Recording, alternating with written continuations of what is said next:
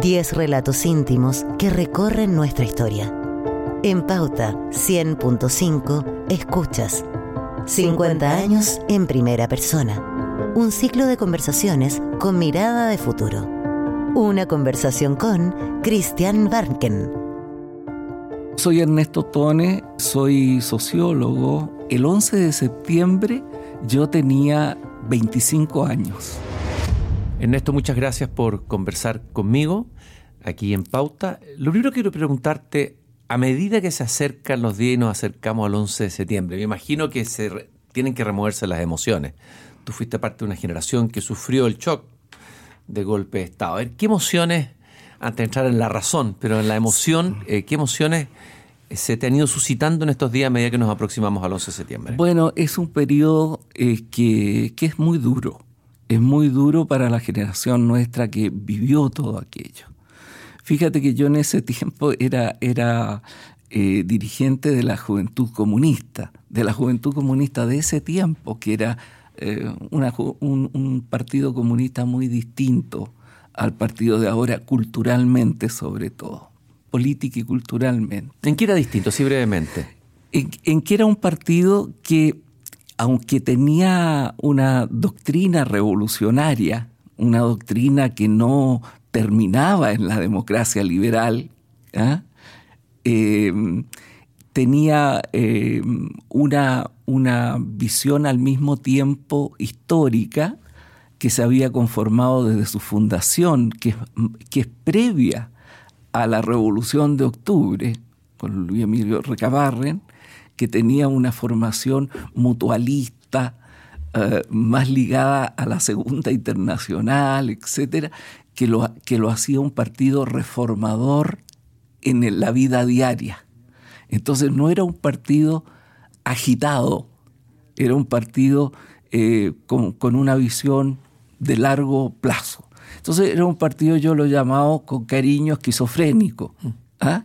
Era un partido que de una parte tenía una, una visión doctrinaria eh, estrecha, eh, revolucionaria, y tenía también una práctica que era una práctica que le permitía ser el partido de los artistas, de muchos intelectuales, eh, también sindical, muy sindical y muy negociador. Pero estábamos hablando de las emociones antes de que yo te, te contrapregunté. Eh, a medida que se acerca la fecha del 11? ¿Qué te ha pasado en estos días? Son, son días difíciles, son días donde tú se, remueve un periodo de, incertidumbre, de dolor, ¿ah? eh, de un tremendo dolor de, entrar eh, a un túnel oscuro, porque mm, está plagado de muerte está plagado de muerte, es decir, una democracia que se quedó sin demócratas hacia el final y, en donde el sufrimiento fue muy eh, claro y también eh, fue eh, bastante inútil, porque el golpe fue un golpe brutal, cruento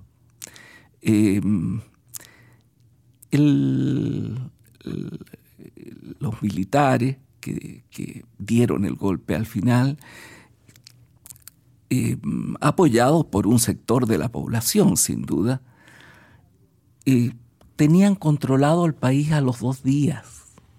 A los dos días ellos tenían controlado todo el territorio nacional. Entonces tú puedes explicar que ellos pudieran haber tenido una visión de que había un ejército en las sombras.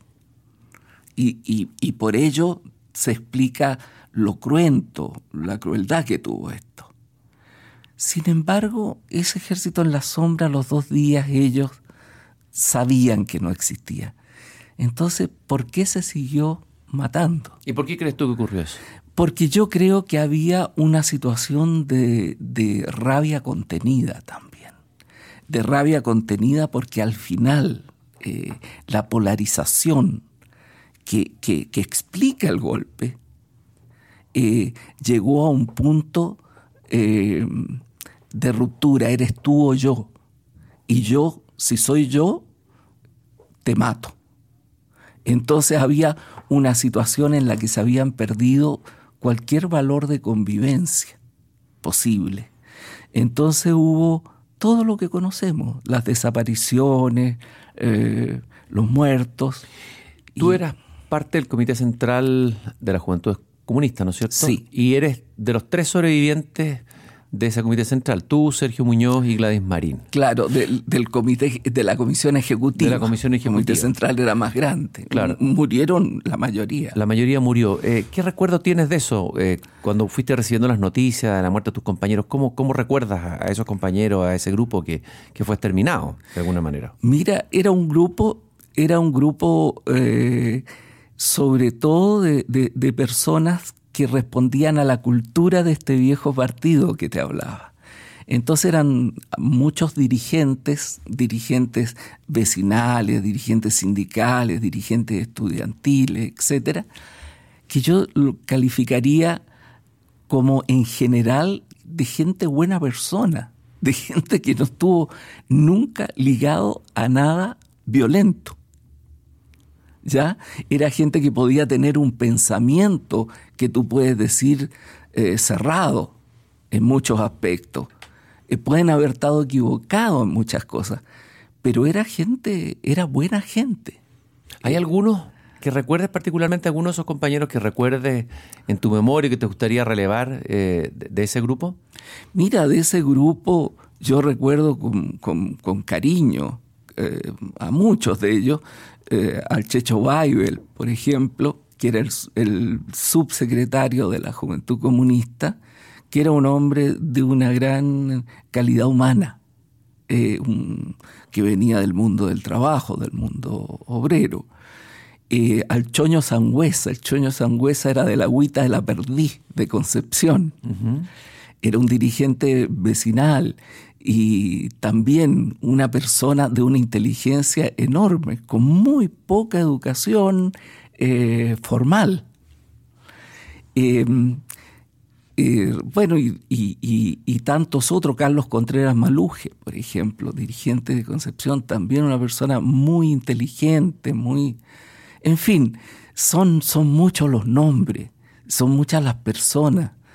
Eh, y después recorriendo eh, yo me fui encontrando eh, con, con, los sobrevivientes de la, de la, dirección de la juventud comunista y, mm, y claro, tú ahí eh, veías el sufrimiento de los que sobrevivieron. ¿La culpa tal que estuvieron presos. ¿Un poco de culpa tal vez? Mira, en general eran jóvenes, entonces lo que había sí era un repensamiento era un repensamiento. ¿Cuántas cosas se hicieron mal? Porque, eh, digamos, en ese sentido, eh, la juventud comunista no era una juventud ultraizquierdista en ese sentido. Eso, quedaba... En, eso era el Partido Socialista, era el MIR. En el MIR, quedaba... que, que, que, que consideraban que Allende se quedaba.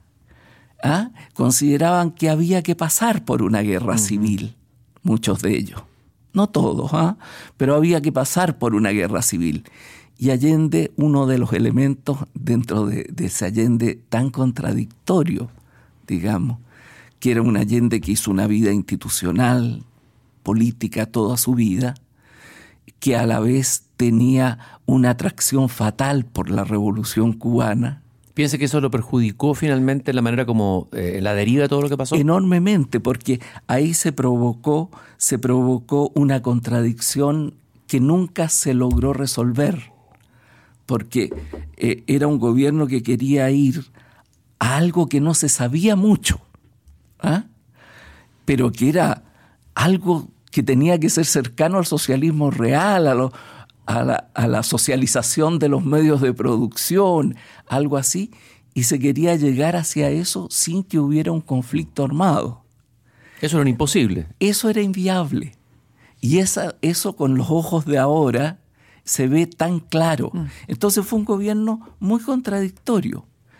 Pero Allende no estaba dispuesto si bien le atraía todo lo que sonara revolucionario, él no era un, hombre ligado a un pensamiento intelectual muy fuerte. él era un político, un político pura sangre. Instintivo. Yo, instintivo. Y él eh, no quería pasar por eso. Por eso fue su muerte en la moneda.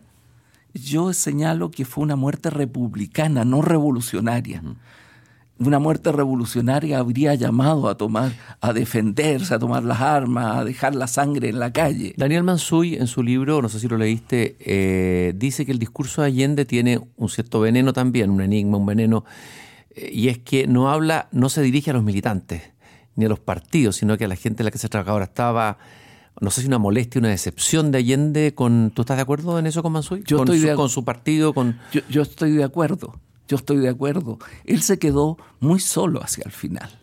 Y él tenía, claro, claramente, eh, esto está, está señalado en la última conversación que él tuvo con dirigentes del Partido Socialista, en que le dijeron, eh, ¿qué hacemos ahora, presidente? No sé, yo tengo claro lo que tengo que hacer, le dijo.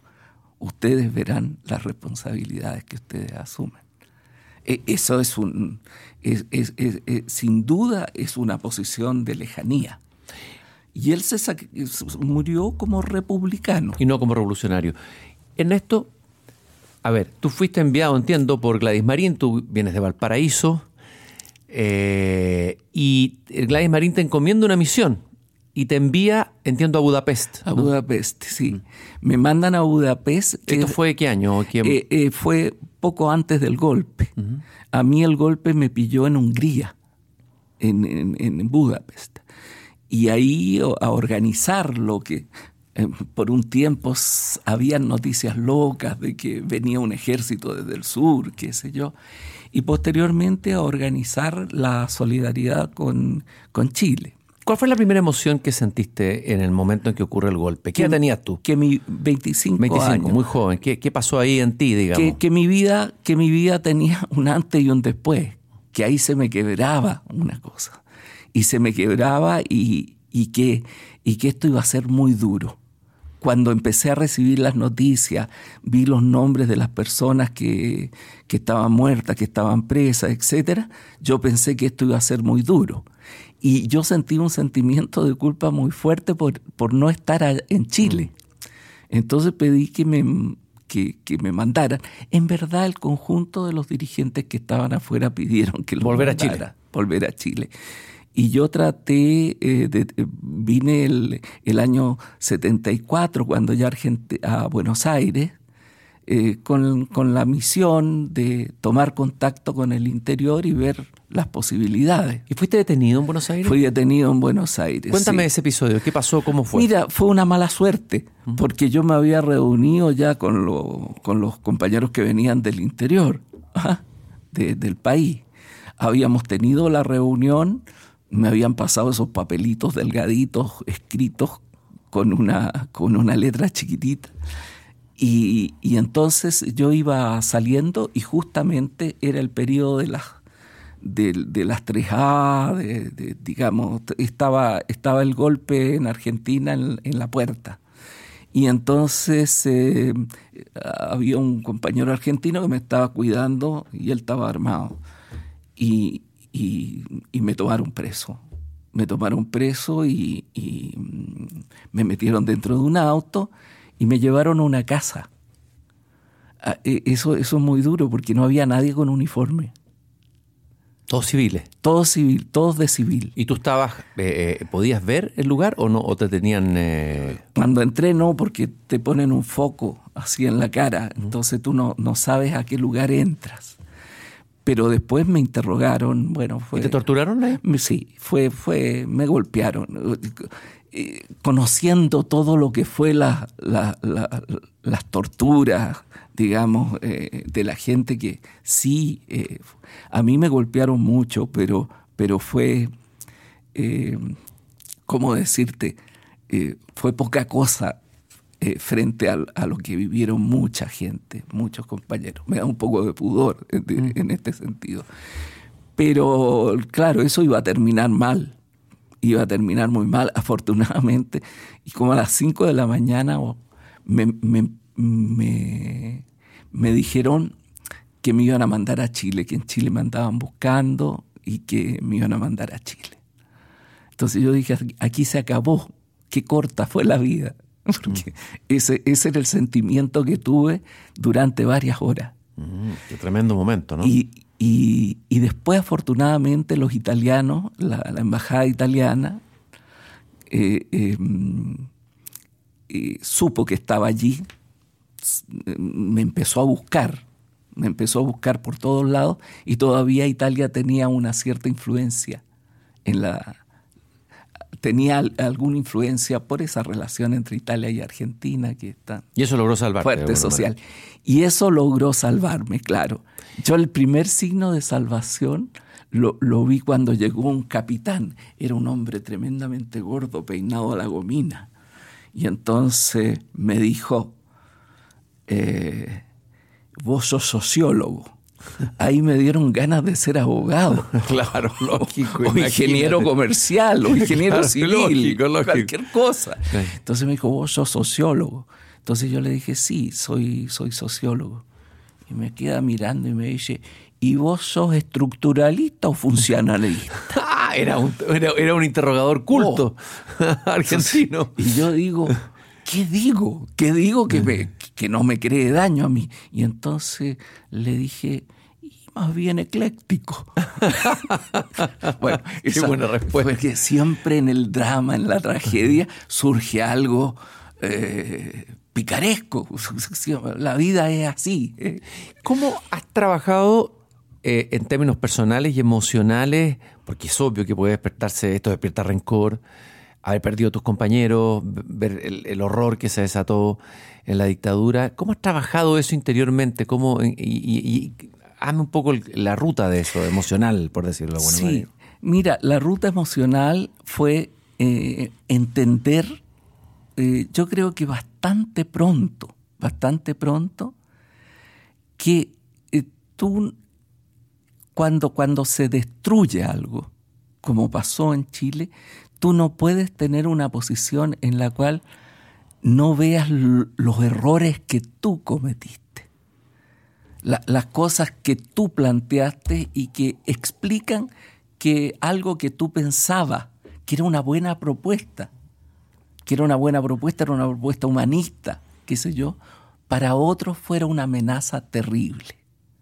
Y entonces es como ponerse en los zapatos del otro, para entender el por qué, no para justificar la muerte, los asesinatos y todo, pero para detestar una situación de ese enfrentamiento. ¿Cómo se hace para que eso no llegue a suceder? Y ahí viene lo que yo llamo la convicción democrática que surge. Fíjate que la iglesia fue una gran protectora en ese tiempo de, muchos, eh, de muchos que estaban en situación eh, muy difícil. Em, hubo gente que protegió aún pensando distinto. Y entonces yo veía también al otro lado, yo estaba eh, eh, en ese periodo en Budapest como dirigente de una organización mundial de, de, izquierda ligada al campo socialista, era otro mundo. Y entonces yo decía, pero ¿cómo yo puedo estar aquí, en esta dictadura, criticando la dictadura que hay en mi país. Aquí hay algo que, anda mal. ¿Y cuándo se te rompe el relato que de alguna manera todavía te ligaba y te permitía justificar esa dictadura? ¿Cuándo, ¿Cuándo se produce el quiebre? Si tienes un momento, ¿recuerdas un instante que haya ocurrido eso? Como que se descorre el velo, por decirlo así. Sí, yo creo que tuve una, una gran ayuda en, en el proceso del Partido Comunista Italiano, que hizo una gran reflexión. Berlinguer Enrico Berlinguer, el secretario del Partido Italiano, escribió tres artículos en Rinascita, que era la revista teórica. Impactado por lo que había pasado en Chile. Por, lo que había pasado en Chile. Tres artículos. Y de ahí salió la idea del compromiso histórico. ¿En qué consiste brevemente? El, el, compromiso histórico era que en Italia, si se quería hacer un socialismo democrático, tenía que hacerse con el acuerdo entre el mundo liberal, el mundo católico y el mundo de la izquierda. Eh, era un cambio muy grande en, esto, porque esto significaba la frase de Berlinguer es muy terrible, la, última, que, que, le pregunta a un periodista y le dice, pero ¿y, ¿y usted cree que puede hacer eso en la OTAN? Bueno, dice él, hay más posibilidades de hacerlo siendo miembro de la OTAN que siendo miembro del Pacto de Varsovia. Mm. Tremenda declaración de un comunista. Entonces, claro, eh, eh, bueno, ese partido terminó como parte de, un, de, una fuerza socialdemócrata. Y de alguna manera eso fue el germen indirecto de la concertación, ¿no? de lo que pasó en Chile después. Eso tuvo que ver tuvo que ver, pero también el conocimiento de la socialdemocracia, de, que en los países que eran más igualitarios, en los países donde se respiraba libertad, pero también niveles de igualdad muy importantes, eran países socialdemócratas que habían roto con, ese, con el marxismo revolucionario y habían adoptado una línea que combinaba democracia y cambio social. En esto, ¿tú estás eh, conforme o estás contento con la manera como se ha enfocado la conmemoración de los 50 años. ¿Cuál es tu reflexión eh, y la deriva que ha ido tomando eh, el enfoque desde el gobierno? ¿Cuál es tu mirada sobre eso? Mira, yo tengo preocupación por eso, porque yo creo que hubo un momento eh, muy importante cuando se cumplieron los 30 años. Tú te recuerdas, era presidente el presidente Lago, y ahí hubo dos cosas muy fuertes. De una parte, eh, el reconocimiento en ese discurso que hizo Lago en la moneda, en la cual cada palabra pesaba una tolerada. ¿ah? Y en ese discurso él plantea eh, la necesidad de reconocer responsabilidades eh, colectivas. No hay nadie que esté sin responsabilidad en esta tragedia. ¿Ya? Y lo segundo fue el nunca más del general Cheire, que fue un nunca más. Recuerda tú que antes eh, el ejército no lo reconocía esto. Eh, Pinochet jamás.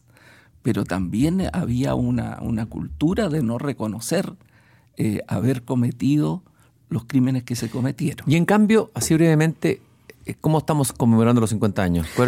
yo, veo, yo veo que hay un espíritu que está dentro de este cuadro más grande de, polarización que hay hoy día, ¿no es cierto? Nosotros tuvimos, en, este gobierno tuvimos un momento refundacional que fue derrotado por el rechazo en, un proyecto de constitución que era una constitución de parte. Y después vino un, un surgimiento mucho más fuerte de una posición de extrema derecha también.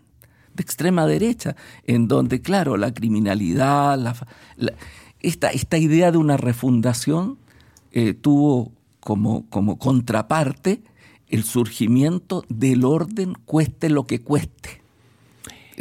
Y entonces esos dos elementos han generado una polarización tremenda.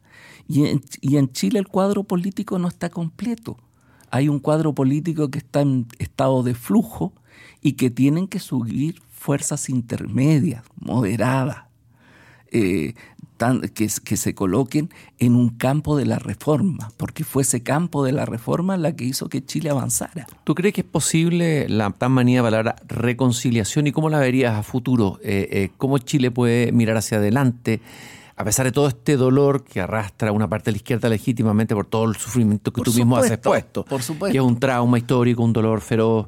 Eh, a ver, ¿cómo, ¿cómo se puede mirar hacia adelante? ¿Cómo se puede avanzar? En, una, en una frase, en dos frases. En dos frases, porque eh, yo, yo te diría, una es la mirada de la reconciliación, que es una mirada más bien subjetiva. O sea, cómo tú llegas a un momento en que dices yo no puedo vivir en base al rencor.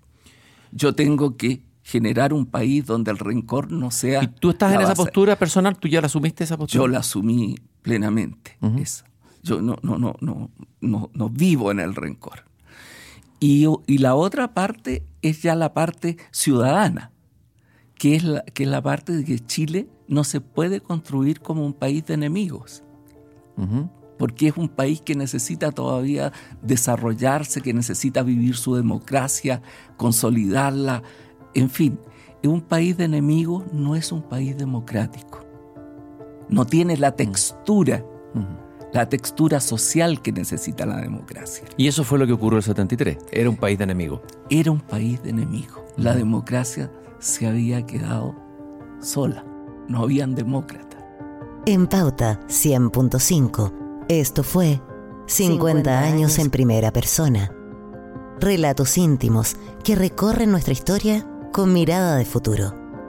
Todas las entrevistas disponibles en nuestro sitio www.pauta.cl.